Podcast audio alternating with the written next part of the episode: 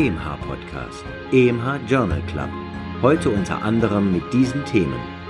Autoantikörper gegen Interferone als Risikofaktor für einen schweren Covid-19-Verlauf. Schnelle Medikamentenzulassung, nicht immer eine gute Idee. Reinfektion mit genetisch unterschiedlichen SARS-CoV-2.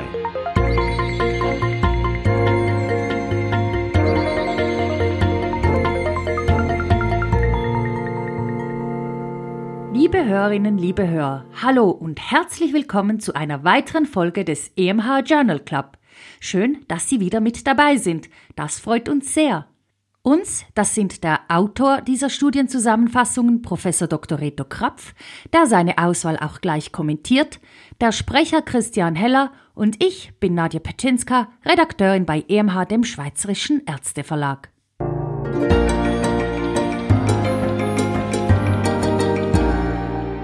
Praxisrelevant. Zeitliche Trends von Refraktionsanomalien. Daten von österreichischen Stellungspflichtigen 17-jährig zeigen, dass 5% hyperop, also weitsichtig sind, während jeder vierte eine Myopie, also eine Kurzsichtigkeit aufweist über die vergangenen 35 Jahre entspricht dies fast einer Verdoppelung der Myopie-Prävalenz junger Erwachsener, nämlich von 13,8 auf 24,4 Prozent, womit die Beobachtungen aus anderen epidemiologischen Studien bestätigt werden. Diese Zunahme ist unter anderem wegen der Assoziation mit anderen Augenpathologien wie peripheren Retina-Degenerationen, Netzhautablösung Katarakt und Glaukom relevant. Allerdings betrifft dies vor allem, wenn nicht gar ausschließlich, die schwereren Myopieformen.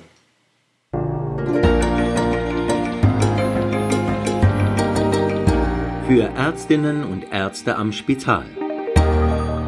Risiken der perkutanen Nierenbiopsie höher als angenommen? Seit die Nierenbiopsien unter Ultraschallkontrolle und semiautomatisch durchgeführt werden können, hat sich die frühere restriktive Praxis der Indikation, der meist intensive Diskussionen in einer interdisziplinären Fallbesprechung vorangingen, deutlich liberalisiert. Eine Studie von französischen Nephrologen verweist nun auf die Risiken der modernen Biopsiertechnik. Zwischen 2010 und 2018 wurden die Nebenwirkungen von mehr als 52.000 Eigennierenbiopsierten analysiert. In 5% aller Fälle, 2600 Patienten, folgte eine relevante Blutung, wobei wiederum in 5%, 520 Patienten, eine Transfusion notwendig wurde. Eine relevante Blutung verdoppelte das Mortalitätsrisiko beinahe wobei die Blutung wohl meist ein Zusatzfaktor und nicht die alleinige Ursache war. Die Resultate sind leider doch einigermaßen negativ überraschend. Die Autoren präsentieren einen sogenannten Score oder eine Risikobewertung, die speziell hohe Blutungsrisiken voraussagen können soll. Hoffentlich hilft diese bei Gruppen mit hohem Risiko mit allen Mitteln zu versuchen, auch alternativ, also ohne Biopsie zur Diagnose zu gelangen, wie durch eine sorgfältige Differentialdiagnose, Bestimmung von Biomarkern und anderem mehr.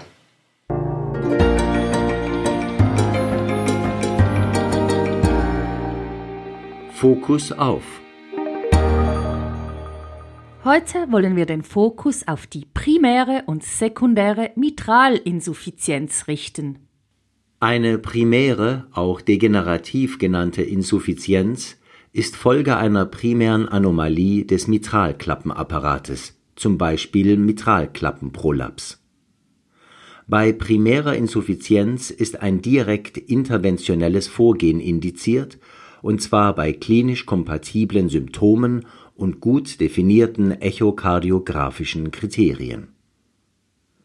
Sekundäre auch funktionell genannte Insuffizienzen sind Folge linksatrialer oder linksventrikulärer Veränderungen, zum Beispiel einer Dilatation. Im Gegensatz zu primären Formen sind hier Medikamente die erste Wahl. Beta-Blocker, ACE-Hämmer, Angiotensin-Rezeptorblocker, Diuretika inklusive Aldosteron-Antagonisten und andere mehr. In Tabelle 2 des Supplemental Appendix dieser Übersichtsarbeit findet man eine umfassende, die aktuelle Evidenzlage berücksichtigende Zusammenstellung aller medikamentöser Optionen. Bei schweren Fällen oder inadäquatem Ansprechen auf Medikamente chirurgische Intervention, Annuloplastie, Klappenersatz katheterbasierte Korrektur, sogenannter Mitra-Clip.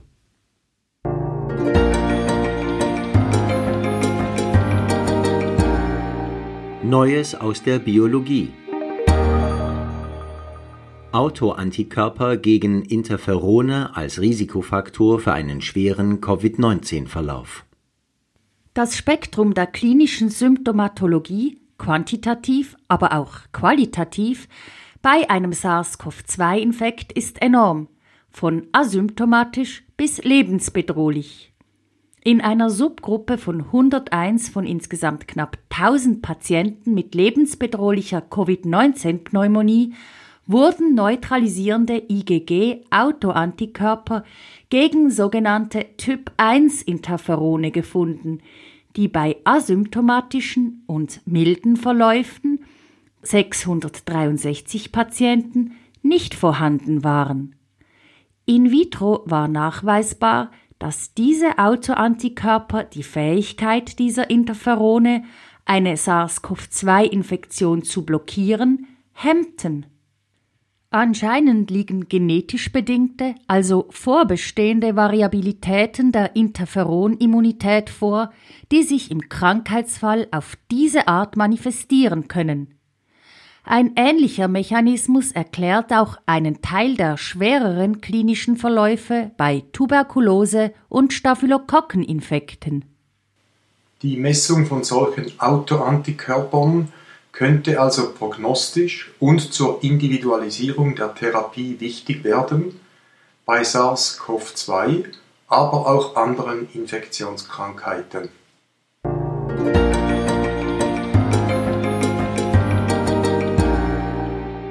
Das hat uns gefreut. Sichere Entbindung bei Covid-19 der Mutter.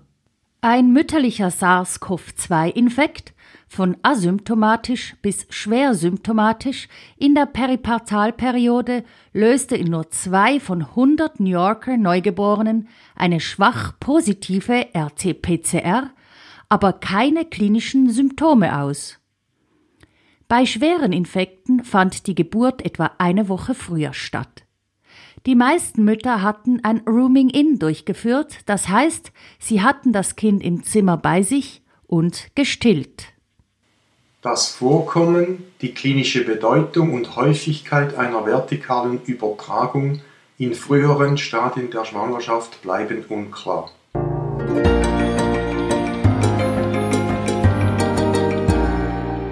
Das hat uns nicht gefreut. Relative Enttäuschungen für Remdesivir bei SARS-CoV-2. Das Nukleotid-Analogon Remdesivir ist in vitro aktiv gegen SARS-CoV-2 und scheint, gemäß früheren Publikationen, die Erholungs- und Hospitalisationszeiten, aber leider nicht die 28-Tage-Mortalität zu reduzieren – dies gemäß einer aktuellen Analyse der WHO. Es handelt sich um die sogenannte Solidarity-Studie mit mehr als 11.000 Patienten in 405 Spitälern in 30 Ländern. Auch die Wahrscheinlichkeit, intubiert werden zu müssen, und die Dauer des Spitalaufenthaltes waren nicht signifikant unterschiedlich. Vergleichbare negative Verlaufsdaten liefert die Arbeit für Hydroxychloroquin Lopinavir, Ritonavir und Interferontherapie-Modalitäten. Der fehlende Effekt von Hydroxychloroquin wird, randomisiert, kontrolliert, aber offen durchgeführt, parallel bestätigt, während durch Remdesivir bei hospitalisierten Patienten mit SARS-CoV-2 placebo kontrolliert, prospektiv, randomisiert, die Erholungsdauer doch abgekürzt werden konnte Obwohl diese riesige WHO-Studie keinen Effekt zeigte, behält Remdesivir doch einen gewissen Kredit, vor allem weil methodologisch ausgezeichnete, wenn auch kleinere Studien einen positiven Therapieeffekt zeigten.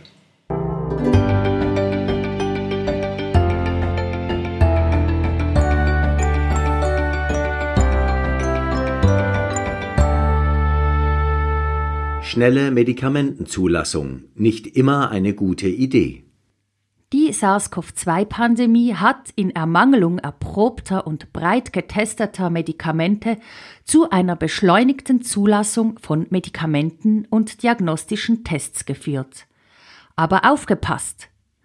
Beschleunigte Zulassungen sowohl in Europa durch die European Medicines Agency EMA als auch in den USA durch die Food and Drug Administration FDA führten im Vergleich zu ordentlichen Zulassungen in einem Drittel der Fälle zu Zulassung von Medikamenten von niedriger therapeutischer Relevanz. Dies im retrospektiven Urteil von fünf unabhängigen, aber zum Teil staatlichen Beurteilungsgruppen. Zulassungen im Rahmen von Covid-19 waren noch nicht Gegenstand dieser Beurteilung. Geringe Relevanz heißt wohl auch wenig Nutzen, enttäuschte Hoffnungen und unnötige Nebenwirkungen.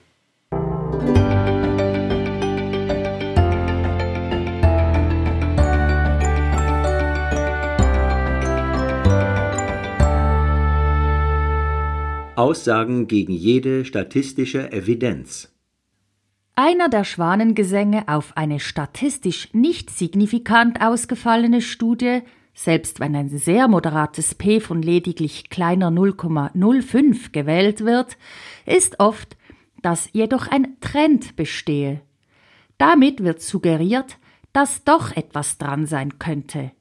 Jüngstes Beispiel ist die randomisiert kontrollierte Untersuchung, sogenannte Generation 100 Studie aus Norwegen, die den Effekt eines professionell betreuten Übungsprogrammes mittlerer und hoher Intensität auf die Mortalität im Schnitt 72-jähriger Seniorinnen und Senioren untersuchte.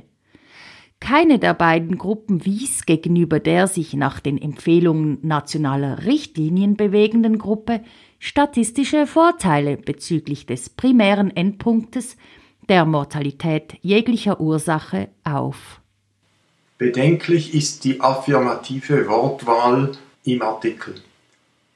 All-cause mortality was 37% lower in the high-intensity group compared to controls and 49% lower when high intensity was compared with the medium intensity. These differences were not statistically significant. Im gleichen Heft kommen die Autorinnen nochmals zu Wort und sprechen, durch nichts gebremst, die allgemeinen Nutzen auf die Gesundheit an. Zumindest haben sie Pech gehabt. Sie haben nämlich den falschen Endpunkt gewählt.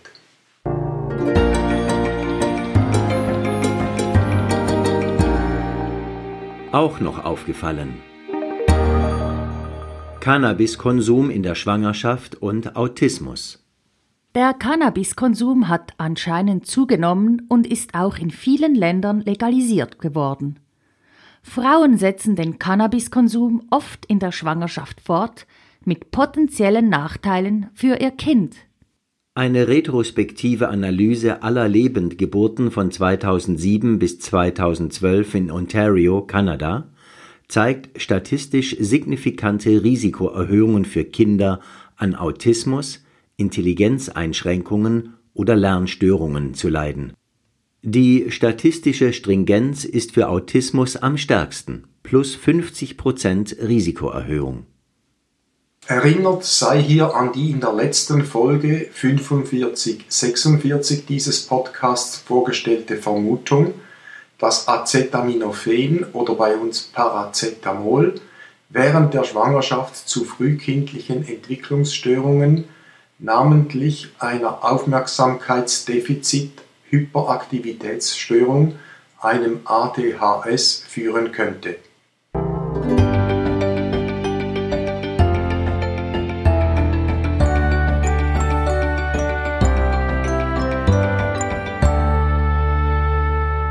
Reinfektion mit genetisch unterschiedlichen SARS-CoV-2.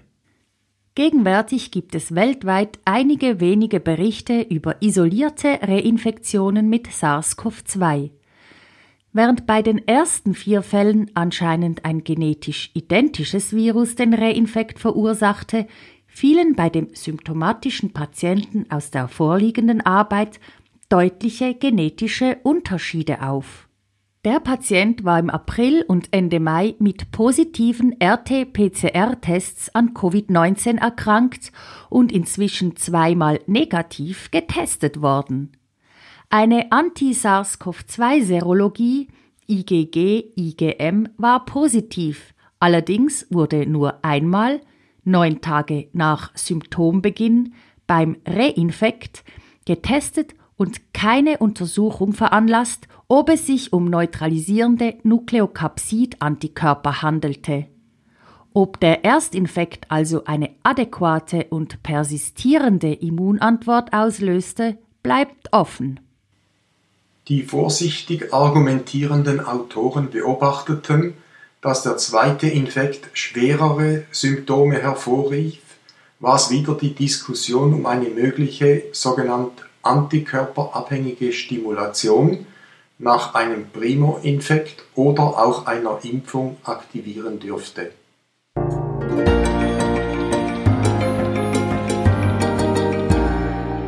Nicht ganz ernst gemeint. Welche Schlafposition in der Alphütte? Die akute Bergkrankheit tritt vorwiegend nach schnellem Aufstieg auf höhere Lagen auf. Damit assoziiert ist ein Hirnödem, das einen Teil der Symptome wie Schlaflosigkeit, Kopfschmerzen und Sehstörungen erklären könnte.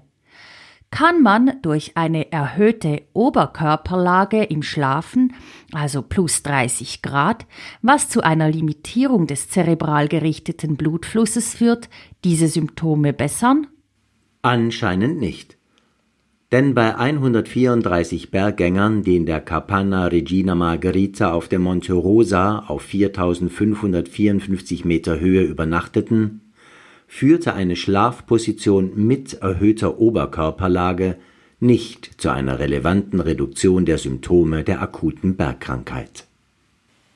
Also die Schlussfolgerung? Lieber in Zermatt bleiben und bequem horizontal schlafen.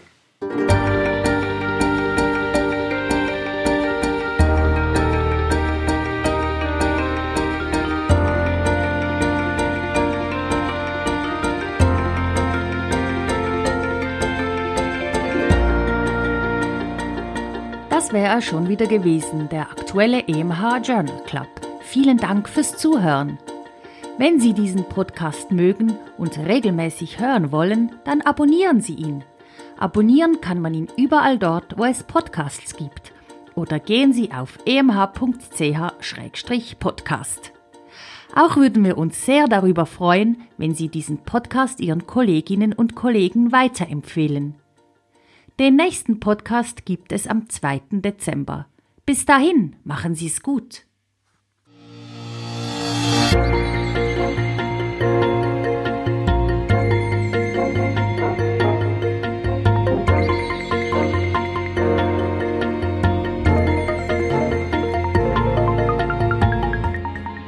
Sie hörten EMH Podcast, EMH Journal Club. Konzept, Textbearbeitung und Moderation Dr. Nadja Pitschinska. Autor der Originaltexte und Kommentare Professor Dr. Reto Krapf. Sprecher Christian Heller. Musik Martin Gantenbein. Produktion EMH, Schweizerischer Ärzteverlag.